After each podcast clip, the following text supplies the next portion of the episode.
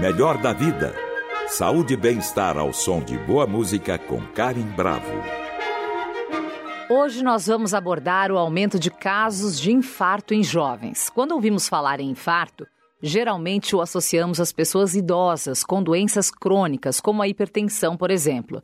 De fato, esses são os casos mais frequentes devido aos fatores de risco. Porém, isso não significa que pessoas mais jovens mesmo as mais saudáveis, estejam isentas de risco. Elas também podem sofrer episódios cardíacos graves que, em alguns casos, levam à morte. E os casos de morte têm crescido entre os jovens. O número de hospitalizações por infarto no Brasil aumentou cerca de 150% entre 2008 e 2022, segundo o levantamento recente do Instituto Nacional de Cardiologia. Além disso, outros indicadores apontam uma alta especificamente entre os jovens. Nas mulheres entre os 15 e 49 anos, por exemplo, a incidência de infartos, não de mortes, subiu 62% entre 1990 e 2019. E esses dados são reais, mas têm sido erroneamente associados nas redes sociais à vacina da Covid-19. Para falar sobre o tema, nós convidamos o doutor Protássio Lemos, formado em medicina pela Universidade Federal do Paraná, com pós-graduação em cardiologia na Faculdade de Medicina da USP. Olá, doutor Protássio, tudo bem? Seja muito bem-vindo ao Melhor da Vida. Obrigado, Karen. É uma satisfação estar com você nesse programa hoje. Bom, prazer é todo nosso em recebê-lo. Vamos falar sobre esse assunto que tem preocupado muitas pessoas, né, doutor? Agora, vou começar aqui pelo básico. Vou começar te perguntando por que a taxa vem aumentando progressivamente entre as pessoas mais jovens. Qual a explicação? Obesidade, estilo de vida? Olha, Karen, uh, o que mais se associa a esse aumento são alterações do estilo de vida. Porque veja bem, a grande maioria dos eventos cardiovasculares associados à aterosclerose, como infarto, por exemplo, tem que ver com o estilo de vida. Então, ultimamente, existe muita, primeiro, obesidade entre eh, os indivíduos jovens e até entre os adolescentes. Obesidade e excesso de peso. Sim. Isso, naturalmente, tem que ver com o tipo de alimentação e também com exercício ou falta de exercício. E as duas coisas acontecem ultimamente com muita frequência. Quer dizer, a dieta, com frequência, ela é inadequada, de modo que as pessoas comem muito carboidrato e muita gordura. E, por outro lado, há uma certa redução do gasto energético pela falta de exercícios regulares. Isso se deve, por exemplo, ao tempo que a pessoa gasta no computador, vendo televisão e assim por diante. Então, são esses fatores de risco que levam a um aumento de infarto, especialmente jovens. E há uma outra coisa, é o consumo do cigarro. É, eu li que as drogas e os cigarros, doutor, me corrija se eu estou errada com essa informação, é, drogas e cigarros, inclusive os eletrônicos, podem antecipar em até 15 anos as doenças cardiovasculares. Confere essa informação? Confere, sim. Então, veja bem, o cigarro é um agente poderoso como fator de risco cardiovascular, além de um fator de risco, por exemplo, para câncer de pulmão. E as pessoas, especialmente as pessoas mais jovens, tendem a fumar isso é mais ou menos um comportamento assim de é, populacional.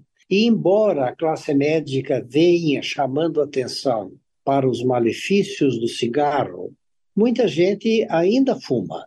Bem? E o fumo é um fator de risco importante porque ele altera a coagulação do sangue e a função do que nós chamamos endotélio. Endotélio é uma camada de células que reveste praticamente todas as artérias e veias. E esse endotélio, em condições normais, ele protege contra a adesão de plaquetas e a formação de trombo. Por outro lado, quando a pessoa fuma, o endotélio passa por um processo que nós chamamos de ativação. Então, facilita a adesão de moléculas circulantes uh, do sangue, como por exemplo o LDL, e também a deposição de plaquetas. Essa deposição de plaquetas leva à formação de trombo, quer dizer, trombo que oclui, que fecha a artéria coronária e outras artérias também. Então, os cigarros são uma causa importante do aumento de infarto. A outra coisa que leva a isso é o uso de drogas. Então, qualquer droga ah, não é, que, que não é adequada, esses estimulantes que as pessoas tomam, por exemplo, para fazer exercício. Um pré-treino, né? O que... chamado pré-treino.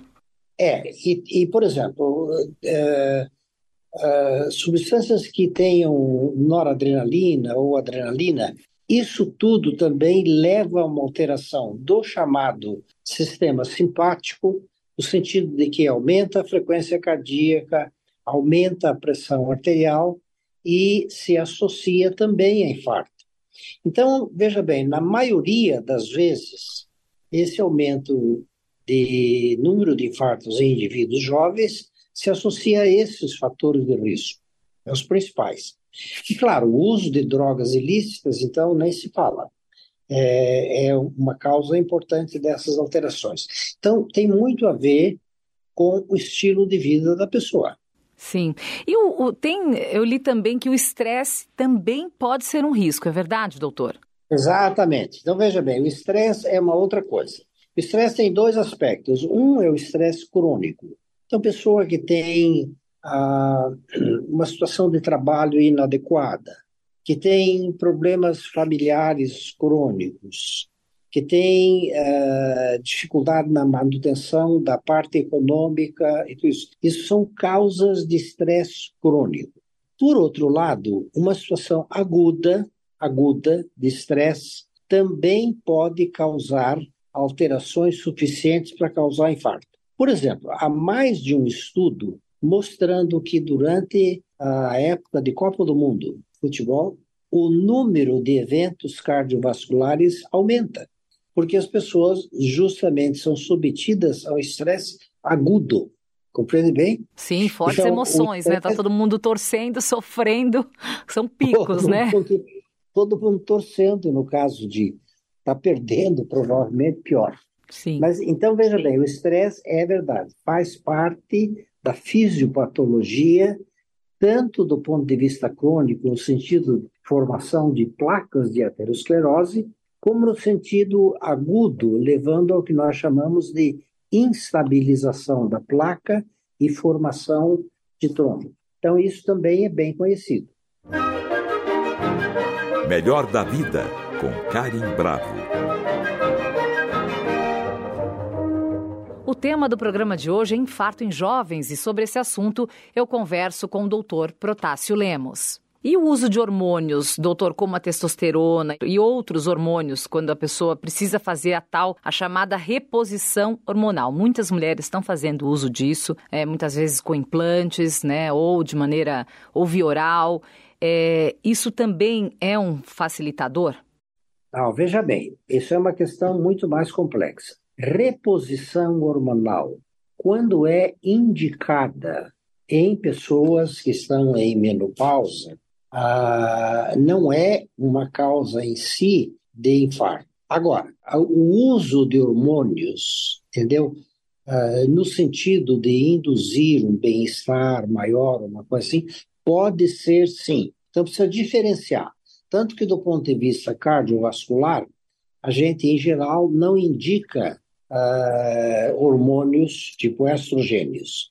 E deixamos, então, a indicação de estrogênios para o ginecologista. Compreende bem? Sim. Porque os estudos que foram feitos até agora com reposição hormonal, mas aí precisa fazer uh, uma, uh, uma observação. Os estudos de reposição hormonal foram, em geral, feitos em pessoas depois da menopausa e com uma certa idade. Então, nessas circunstâncias, a reposição hormonal não fez efeito. E, ao contrário, induziu cânceres e até eventos cardiovasculares. Reposição hormonal de uma mulher jovem que tenha sintomas e esteja em início de menopausa é uma outra história. Isso pode ter indicação correta e não ser causa de infarto, compreende? Sim, claro. Porque muitas é, é necessário suprir uma falta de, né? Por isso que pedem-se exames e é preciso acompanhar. Agora, há pessoas que usam isso sem ter a falta, né, uma deficiência de determinado hormônio para, por exemplo, fazer praticar exercício físico, para ter mais pique, para ganho de massa muscular, aí sim é um quadro que pode gerar um risco para infarto. É isso, doutor?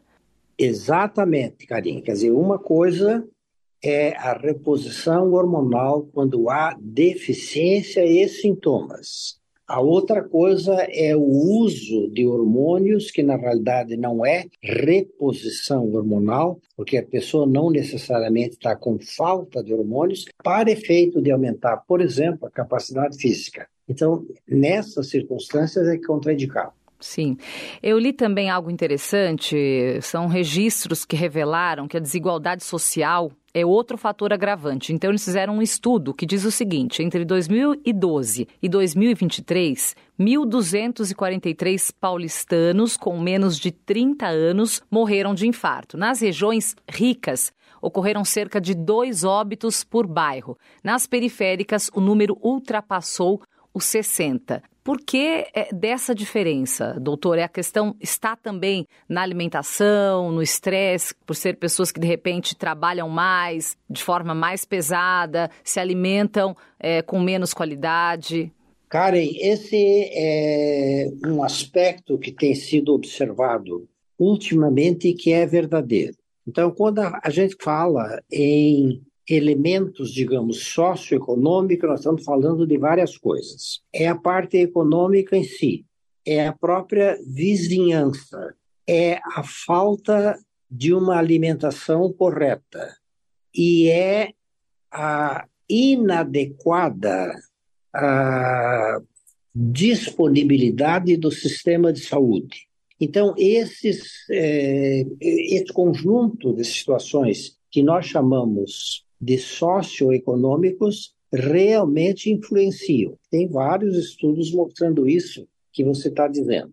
Então, aí entra a instrução. A pessoa com menos instrução tem menos conhecimento sobre os fatores de risco e a importância deles. Por exemplo, o controle da pressão arterial, uma dieta adequada, a importância do exercício. Quer dizer, tudo isso são fatores socioeconômicos.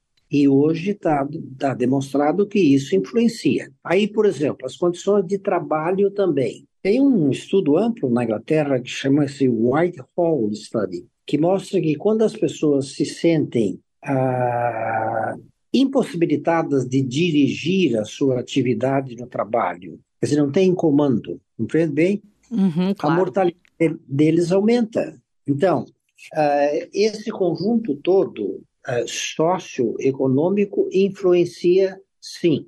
É por isso que se observam essas mortalidades maiores nas populações menos favorecidas do ponto de vista socioeconômico, quando elas são comparadas às pessoas mais bem favorecidas, que inclui tudo isso que nós acabamos de falar. Claro, é um conjunto de fatores, né, doutor? Como você é um descreveu. conjunto de fatores. Sim. Um conjunto de fatores. Agora, é muito importante lembrar que o acesso ao sistema de saúde é fundamental. Sim. Fundamental. Então, mesmo aqui em São Paulo, como foi documentado, como você mencionou, uma coisa é você a, ah, observar o sistema de saúde na periferia do estado de São Paulo, na situação onde é mais pobreza, menos cultura, e você observar tema de saúde, por exemplo, o... aqui, digamos, por, exemplo, por hipótese, na área da Paulista, onde tem hospital, tem acesso à saúde, tudo isso. Então, isso faz diferença, sim. O assunto do programa de hoje é infarto em jovens e eu converso com o cardiologista Protásio Lemos. E, doutor, quais são os primeiros sintomas de infartos em jovens? Bem, veja bem, não é muito diferente de qualquer infarto em qualquer pessoa. O que é mais comum, por exemplo, é dor no peito, na região que nós chamamos pré-cordial, toda, que pega todo uh, uh, o peito especialmente com irradiação para o braço esquerdo, para o ombro esquerdo, para, para as mandíbulas e assim por diante. Mas além da dor em si, tem várias outras coisas. A pessoa pode sentir um mal-estar geral, que ele não, não identifica direito. Pode sentir, por exemplo, palpitações, uma batedeira aguda, exagerada. Né? Pode sentir sudorese, pode sentir fadiga. Como eu disse, quer dizer, o mais clássico é a dor. Sim, mas, mas tem outros sintomas. Manifestações que se associam a infarto. Então, uma das coisas que nós recomendamos sempre é isso. Quer dizer, a pessoa não deve menosprezar manifestações que possam ser uh, de infarto. E, por exemplo, confundir com dores digestivas, de estômago e tudo. Então, é preciso que a pessoa preste atenção na sintomatologia e procure atendimento médico quando houver é, dúvida, entendeu? Sim. E, e, quanto tempo uma pessoa tem para chegar ao hospital em caso de infarto? Isso varia muito de caso a caso, porque se são sintomas que podem se confundir com outros, outras coisas, né? Por exemplo, ah, de repente a pessoa sente uma fadiga, ela acha que está cansada, deita, faz um repouso e acaba não procurando um hospital. É, é arriscado não perceber o sintoma? É preciso agir rapidamente quando em casos de infarto, doutor? É arriscado sim, não perceber. Então, veja bem, o tempo chamado, que nós chamamos ideal, é 90 minutos entre o início dos sintomas e o primeiro atendimento. Isso vem de pesquisas antigas, das quais eu mesmo participei, que mostram o seguinte: a, a morte da célula miocárdica, quando há uma oclusão de uma artéria, é progressiva, ela não é instantânea, entendeu? Sim. E ah, depois, até 90 minutos, é uma progressão mais ou menos linear. Quer dizer, quanto mais tempo passa, mais células morrem. Então, vários estudos mostram que se a gente intervir bem precocemente, por exemplo, com angioplastia coronária, nós evitamos a morte celular e, portanto, o infarto. Na medida que o tempo passa e, e acima de 90 minutos, a possibilidade de você evitar necrose diminui. Então, esse é um conceito que foi se estabelecendo ao longo dos últimos anos e agora está muito claro. É por isso que não apenas uh, se deve fazer o tratamento, por exemplo, hospitalar, mas mesmo hoje se faz o, o tratamento antes da pessoa chegar no hospital, dando uh, substâncias que são chamadas trombolíticas, quer dizer, que destroem o, o, o, trombo que leva ao infarto. Então, o tempo é muito, é muito importante. Sim. Quer dizer, idealmente a gente deve, idealmente deve atender nos, nos primeiros 10, 15 minutos, entendeu? Claro, claro, claro. Agora, doutor, para aqueles que sobrevivem, né, quais são as sequelas mais comuns decorrentes de um infarto? Olha, Karen, aí depende muito do chamado tamanho do infarto. Quer dizer, se você imaginar o ventrículo esquerdo, se você tiver uma perda, por exemplo, de 10%, 20% da massa do ventrículo esquerdo, isso não altera a função global do ventrículo e é compatível com uma vida praticamente normal, compreende? Sim, claro. Agora, na medida em que a destruição da massa do ventrículo esquerdo se aproxima de 30%, aí as consequências se acumulam, especialmente quando essa redução chega a aproximadamente 40% do ventrículo esquerdo. Aí a pessoa sofre de insuficiência cardíaca ou até o que nós chamamos de choque cardiogênico. Então, as consequências dependem muito disso. E também depende do seguinte: a pessoa pode ter doença coronária de uma artéria coronária, ou de duas ou de três também, quer dizer, o número de vasos comprometidos pela arteriosclerose, além daquilo que nós chamamos de artéria culpada, quer dizer, uma artéria X se ocluiu, mas as outras não têm nada. Em oposição a, tá bom, uma artéria se ocluiu, mas as outras também estão doentes, entendeu? A evolução Sim. é diferente. Então, para a gente estabelecer o prognóstico, a gente precisa de uma avaliação completa, que inclui ecocardiograma, eletrocardiograma, uma avaliação das artérias coronárias e assim por diante. Então, a, a resposta simples é assim: numa situação de infarto bem pequeno, simples, a evolução é muito boa, a pessoa não sofre nada. Mas se o infarto for grande, a situação é completamente diferente e mais grave. Sim. E há diferença entre homens e mulheres, doutor, ou não?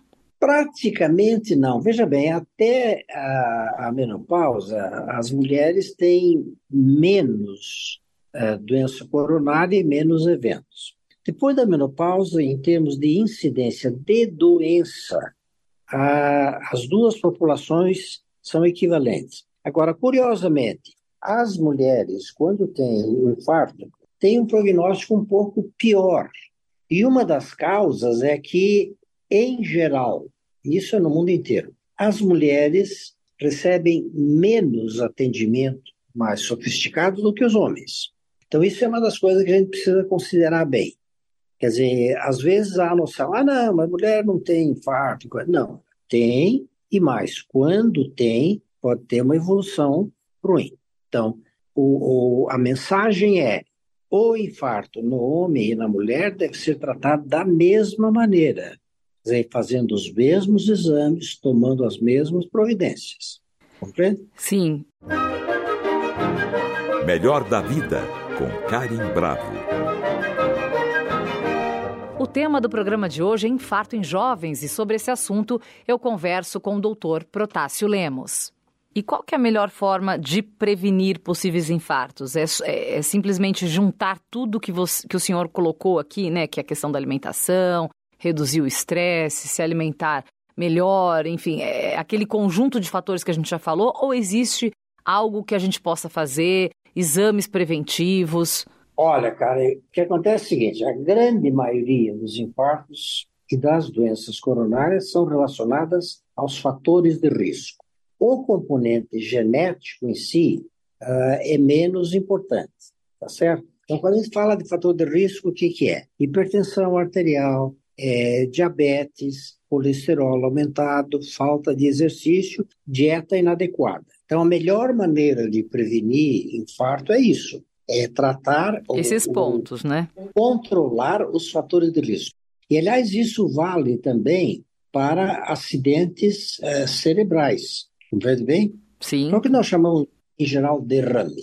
Então, isso é o que é mais importante. Agora, é muito importante também a gente fazer o diagnóstico precoce da doença. Compreende? Sim. Então, veja bem, a aterosclerose é uma doença que tem um período assintomático muito longo. Quer dizer, ela em geral começa na adolescência e vai se manifestar lá pela quinta década da vida, entendeu? Quando a hum. pessoa tem 50, 60 anos. Só que nesse período de tempo, a doença pode estar se desenvolvendo. Então, é importante a gente identificar não só os fatores de risco, como a presença da doença. E existem maneiras não invasivas, não é exatamente não invasivas, mas minimamente invasivas de se fazer isso. Então, nós temos teste de esforço, com eletrocardiograma, com cintilografia, e hoje nós temos a angiotomo coronária, tá certo? Computadorizada, Sim. que é uma maneira simples,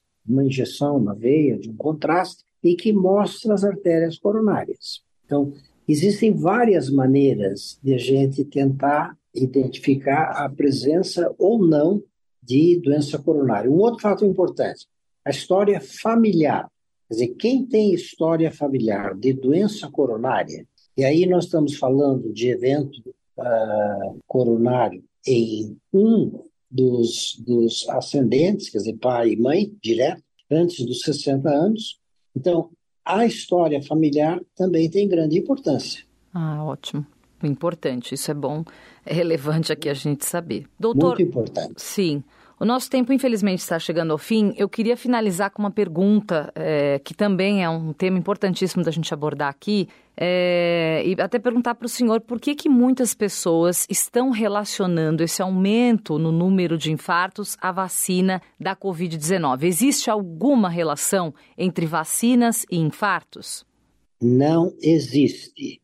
Existem vários estudos no mundo inteiro e essa associação não existe. Isso aqui é negócio folclórico as pessoas passam a dizer coisas sem documentação. Então, não há relação entre a vacinação a, contra a Covid ou qualquer outra coisa e infarto. É até ao contrário. Às vezes as pessoas que estão vacina antigripal e assim por diante têm menos infarto e não mais.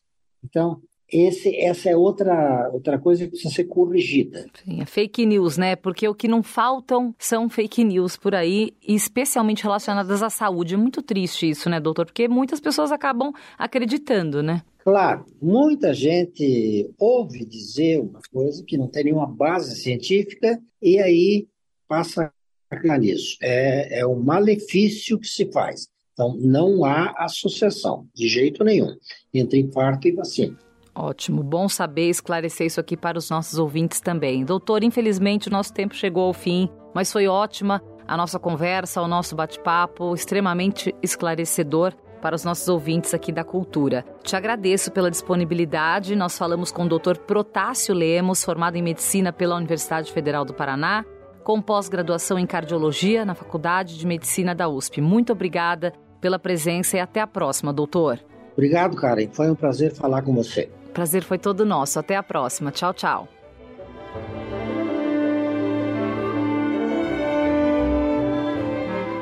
Para saber mais sobre nossa programação, acesse o Guia do Ouvinte no site da Cultura FM www.culturafm.com.br. E para comentários e sugestões, entre em contato através da central de relacionamento 0 operadora 11 2182 3222 ou em nossa página do Facebook, Cultura FM Oficial. Siga a rádio no Instagram, underline Cultura FM. Nossos programas também estão disponíveis em podcast. Procure por Melhor da Vida na plataforma de sua preferência. Trabalhos técnicos Wagner Freitas. Apoio de produção Isaac Silva. Produção Viviana Morila. Melhor da Vida Saúde e bem-estar ao som de boa música com Karim Bravo. Realização Rádio Cultura de São Paulo.